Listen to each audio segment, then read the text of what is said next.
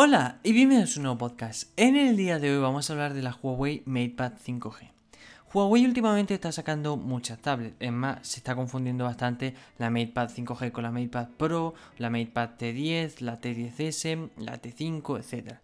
Hoy vamos a hablar de un, modelo que se ha presentado hoy mismo, la Huawei MatePad 5G, quedaros bien, porque buscando algunos vídeos similares para, bueno, eh, poner cierta etiqueta parecida en YouTube, etcétera, veía que no había ningún vídeo haciendo, o sea, ningún vídeo sobre esta Huawei MatePad. Entonces, bueno, sabéis que siempre tenéis el vídeo cuando tenéis un podcast, que también tenéis un vídeo en YouTube, lo podéis ver si os gusta más el formato de vídeo que el formato de audio. Pero bien, entonces esta Huawei MatePad 5G tiene ciertas características. Primero todo, es la primera es la primera tablet de Huawei de gama media que cuenta con 5G, ya que cuenta con el Kirin 820, pero todo a su momento. También es bastante bonita, pero hay que decir que hay ciertas cosas que no me gustan del diseño y luego hay ciertas características muy buenas, pero entre ellas está su precio.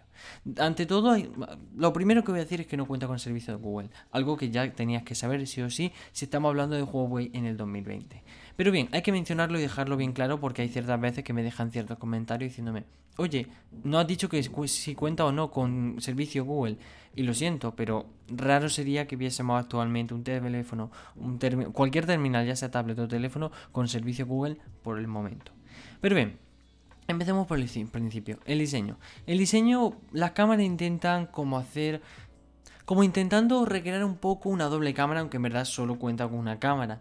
Por la parte delantera su pantalla está muy bien, 10,4 pulgadas en un panel IPS y resolución Full HD Plus, o sea que canela de fina, es decir, muy buena eh, resolución, muy buen tamaño y un buen panel. Podría ser AMOLED, no estaría nada mal, pero el precio aumentaría bastante. Aunque hay una cosa que no me termina de convencer, de las pocas cosas, hay que decirlo, pero no me termina de convencer en esta tablet, y son sus marcos.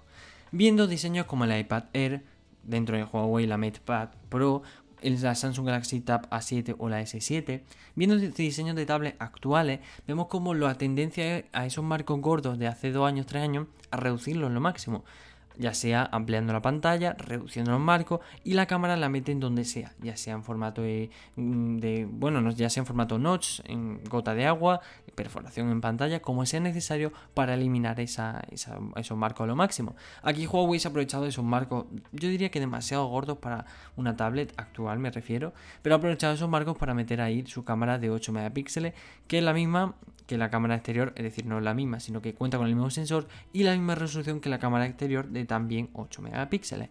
Bien, contamos con el Kirin 820 5G, un procesador Kirin de gama media y optimizado para el gaming, es decir, aquí vamos a aprovechar totalmente el procesador en cuanto a los juegos, claro está.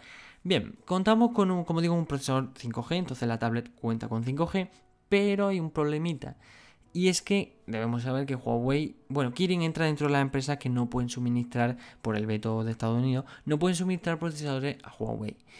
Eh, Huawei cuenta con unos ciertos suministros, obviamente no compran, cada vez que hacen un terminal no compran el procesador, cuentan con ciertos suministros, eso está, se sabe más de sobra, pero los suministros no duran siempre, es decir, ahora no pueden comprarle a Kirin, pero los suministros, como digo, no duran siempre. Entonces, debemos tener en cuenta que esta tablet cuenta con un procesador Kirin.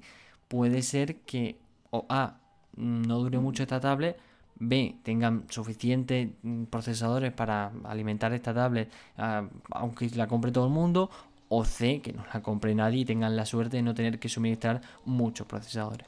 Pero bien, un Kirin 820, eh, un procesador que se presentó este mismo año, muy bien equilibrado, como digo, está hecho para la gama media y, como digo, optimizado para el game.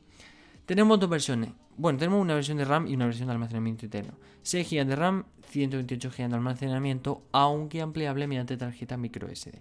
Eso está muy bien porque tenemos hasta 256 GB si lo ampliamos, pero solo tenemos una versión. Y eso es un problemilla para mí. Es decir, cuando me voy a comprar un teléfono siempre me gusta ver, aunque ya sepa que me va a comprar 8 GB, nunca me va a comprar, aunque sepa que me vaya a comprar 6, siempre me gusta ver que hay una versión de 8. Y cuando y, pasa lo mismo con el almacenamiento interno. Aunque yo me vaya a comprar la versión más grande dentro del almacenamiento interno, me gusta ver que hay una versión más barata. Es decir, eso le permite a gente que se vaya a comprar, diga, oye, yo no necesito, por ejemplo, en este caso, 128 GB, porque la tablet no la voy a utilizar, no necesito tanto espacio. Me puede salir más barata si hubiera una versión de 64 GB. Y ahí estaría muy bien. O, oye, yo no creo que sea necesario 6 GB de RAM. Déjame poner 4 GB de RAM. Entonces, tener esa, esa libertad de movimiento, esa libertad de elección entre decir, oye, cojo 6, oye, cojo 4, o cojo 8 incluso, cojo 64 GB, 128, incluso 156 si es necesario. Tener como esa cosilla, ¿no? De poder elegir. A mí, eh, ya personalmente, me suele gustar más, me, me suele decantar hacia esas tablets, es decir, hacia esa de poder elegir, decir, quiero esta o quiero lo otro. No sé, eso a mí siempre me convence más. Pero bueno, como digo, contamos con dos cámaras, selfie y, bueno, la otra cámara de 8 megapíxeles ambas. Bueno, el apartado fotográfico tampoco se destaca en las tablets.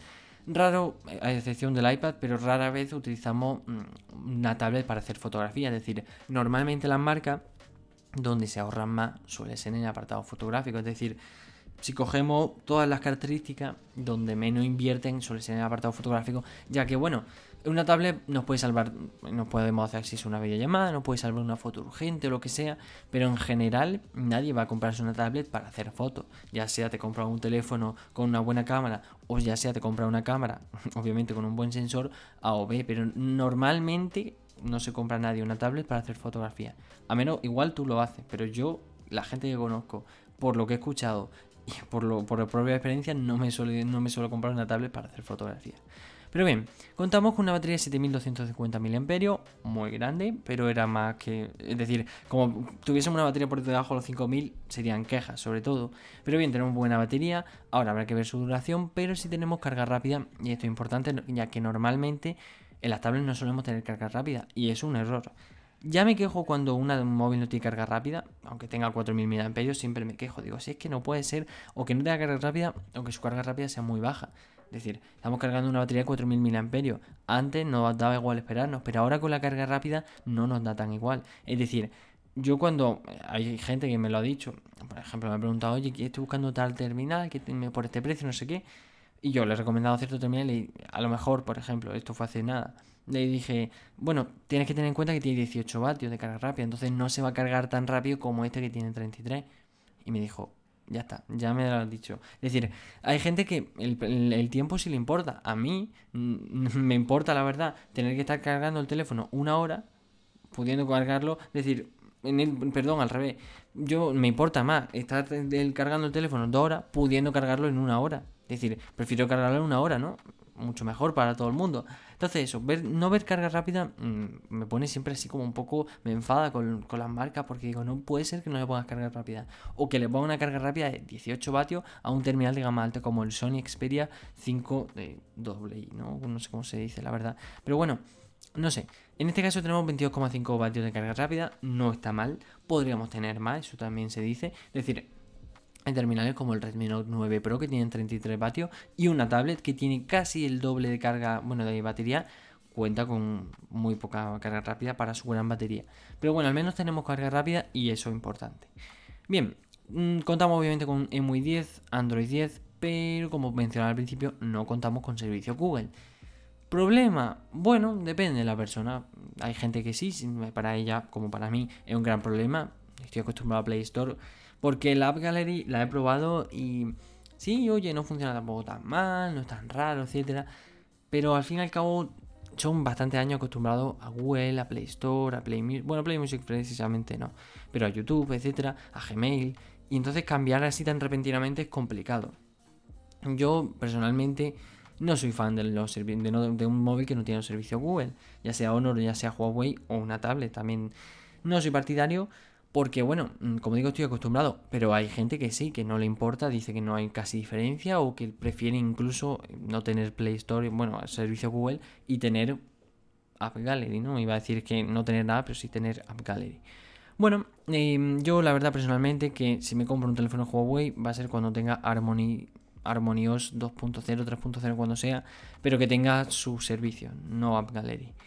Pero bueno, hablando eh, claro de precio, solo tenemos un precio. Se ha presentado en China esta mañana, bueno, esta madrugada mejor dicho.